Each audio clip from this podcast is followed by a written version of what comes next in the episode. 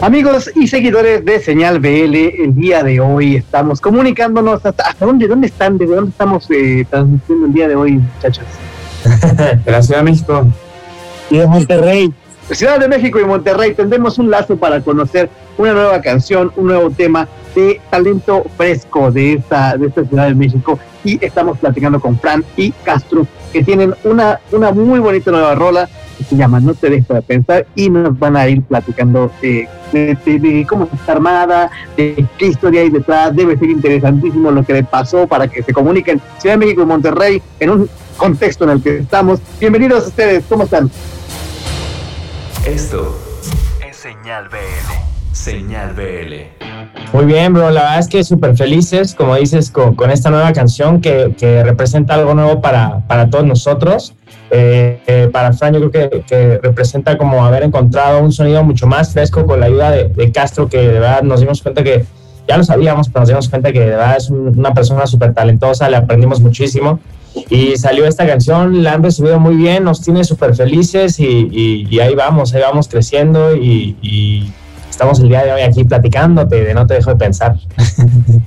Cuéntenme cómo se da eh, eh, esta, este encuentro, esta oportunidad de trabajar juntos en una, en una nueva rola y en un contexto que pues no es tan sencillo como antes decir vamos a vamos a echarnos un viajecito y todo lo que implica es bastante complejo, ¿no? ¿Cómo, cómo, es, cómo ha sido el trabajo? ¿Ha sido a distancia? Eh, ¿Se vieron? ¿Se mandaron archivos? ¿Qué pasa? No te dejo de pensar. Ah, es que fíjate que yo, yo vivo también en la Ciudad de México, eh, entonces, pues en una de las, repente, pues voy y vengo y así, pero en una de las temporadas que estaba por allá, nos juntamos a escribir junto con Mauro Muñoz, otro compositor y músico y productor y todo, hace todo el Mauro. Entonces nos juntamos allá y dijimos, bueno, eh, vamos, vamos a, juntarnos a escribir. Eh, y la verdad salió porque todos estamos en la Ciudad de México, la verdad ya nos, de hecho, la primera vez que nos conocimos fue acá en Monterrey en un festival eh, hace como dos años, pero luego de ahí como que seguíamos en contacto y a ver cuándo hacemos algo. De hecho, con siempre hablaba de que, ah, a ver cuándo hacemos, a ver cuándo hacemos algo. Y pasaron dos años y nunca habíamos hecho nada hasta ese día que nos sentamos a escribir. Y fue directa la bala. Nos sentamos a escribir y salió nuestra de pensar.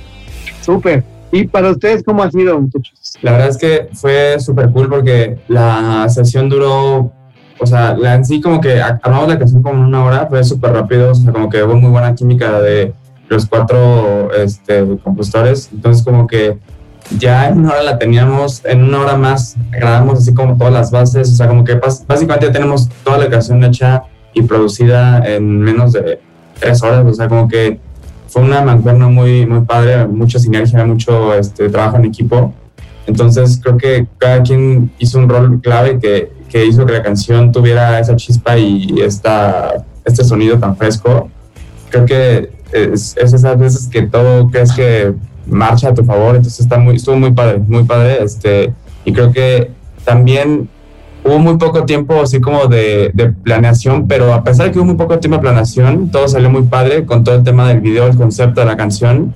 Este, le, hablaron al director de la Catrina Films, este, se llama Antonio, súper talentoso ha trabajado con muchos artistas muy grandes y en un, en un segundo, o sea, como que escuchó la canción y dijo, esto me suena que es un amor de, de, escuela, la, la, canción se va a grabar en una escuela, el, este, el video, y, el video va a ser un concepto pues, de escuela, entonces como que todo el concepto lo, adoptamos gracias a él, al video, entonces como que eh, se planeó todo en una semana, en, en, un día grabamos el video, o sea, como que tuvimos todo súper listo en menos, en muy poco tiempo, eh, podían las cosas salir mal, pero, los, todo el mundo se, se, alineó y este, muy buena comunicación y todo se alineó perfectamente y este, salió, pues, hoy, en día ya tiene dos, dos millones de producciones, bueno, casi dos millones, entonces como que estamos muy contentos con el resultado.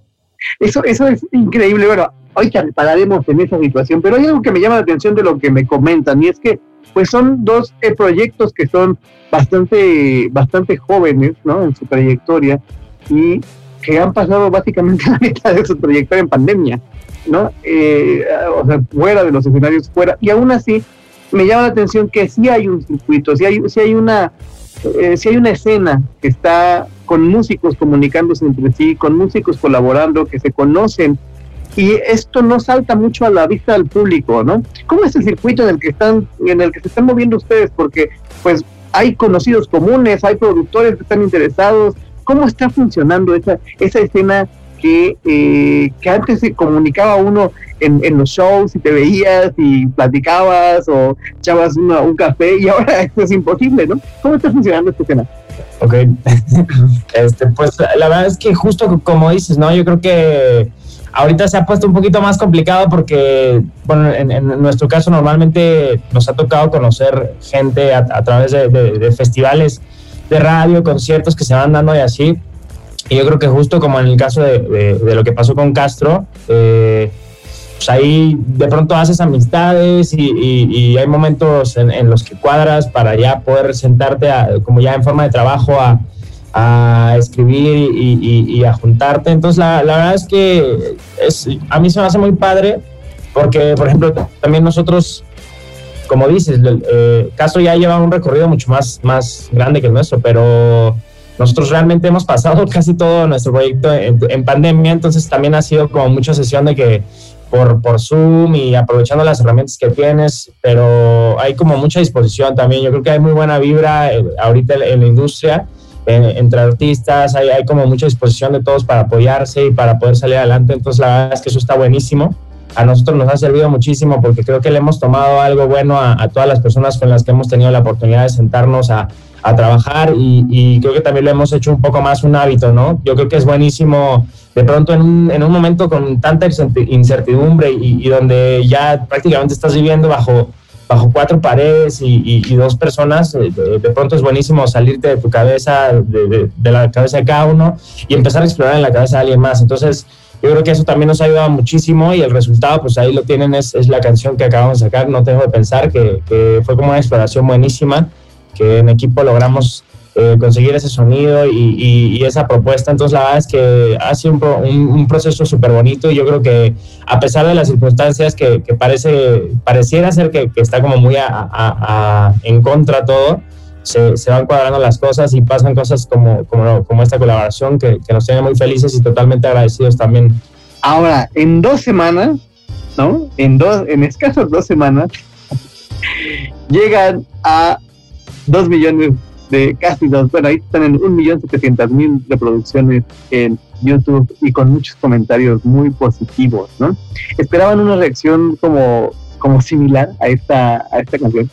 Fíjate que la verdad yo estoy sorprendido porque pues creo que los dos estábamos o sea, experimentando algo nuevo, a pesar de que es algo que, es que es una, es, es algo bien raro con esta canción, creo que, que de hecho hace, hace rato lo había mencionado, Héctor, que o sea, la base de la canción te da este, este, esta nostalgia de no solamente por el tema de lo que habla, sino musicalmente da una nostalgia porque pues es una onda más noventera. Más noventera, súper Más aparte, más aparte creo que los estilos de cada uno, o sea, creo que cada quien tiene su espacio, tanto Mitch tiene su espacio, Héctor tiene su espacio y yo tengo mi espacio. Y y creo que, que cada quien aprovechó al máximo el momento en el que tenía para, para mostrar lo que era cada quien, ¿no?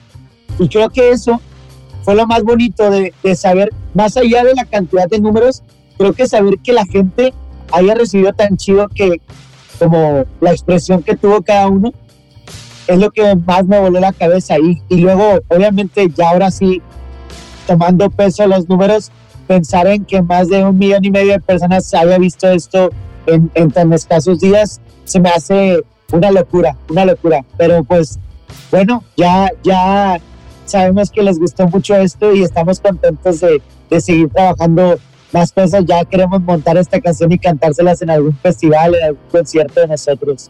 Súper, sí, ya, ya se antoja, ya, bueno, ya estamos, ya estamos casi llegando al momento en, se va a empezar a abrir todo y parece ser que, bueno, algunos en Monterrey ya empezaron, nos llevan ventaja, ¿no? Allá ya empezaron los conciertos en palcos y acá en la Ciudad de México todavía estamos como al ¿no? más, más complicado, pero esperemos ya verlo. verlo pronto, pronto.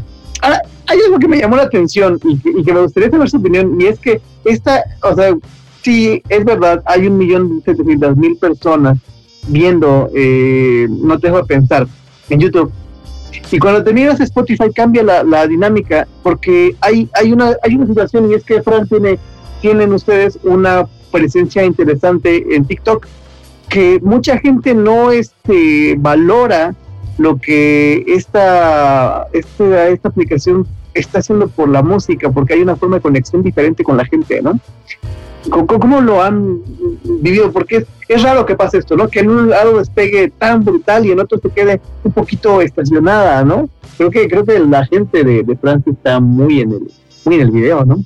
¿Sabes qué? Yo, yo creo que TikTok para, para los proyectos que, que estamos empezando es una herramienta gloriosa, ¿verdad? O sea, magnífica porque a comparación de otras plataformas te permite mucho llegar, llegar a la gente, ¿no?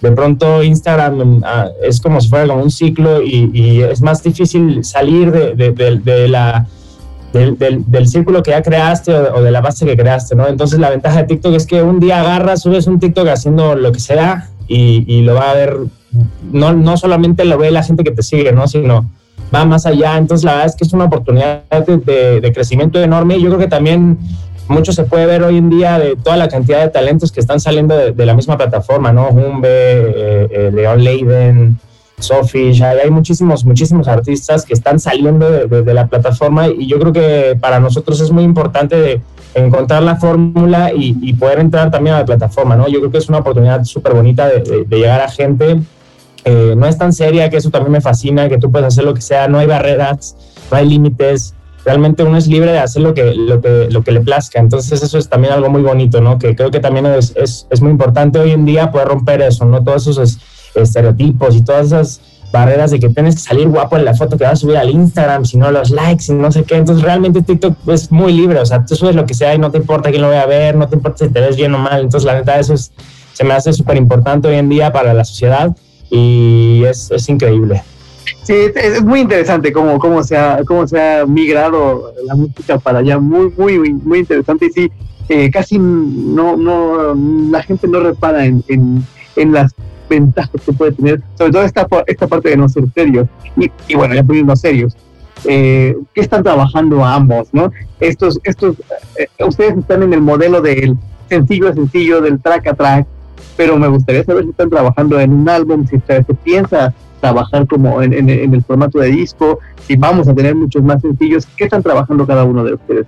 Pues nosotros acá seguimos en la búsqueda, ¿no? Seguimos en la búsqueda de, ese sonido eh, fresco, entonces estamos trabajando nosotros y también con otras personas para ver, este, juntar ideas y, ver qué, podemos este, sacar para sencillos. Seguimos con sencillos, creo que un poco es la forma que estamos trabajando en el momento, eh, pero estuvimos en la búsqueda, estamos trabajando. Castro, ¿qué estás chameando? Yo estoy trabajando ahorita, eh, primero en una historia que, que, empecé a contar cuando empezó el año. Es una historia contada de atrás para adelante. Me quedé justo antes de la colaboración con Fran, acaba de sacar capítulo 2, se llama Quedito, junto a Paulina Goto.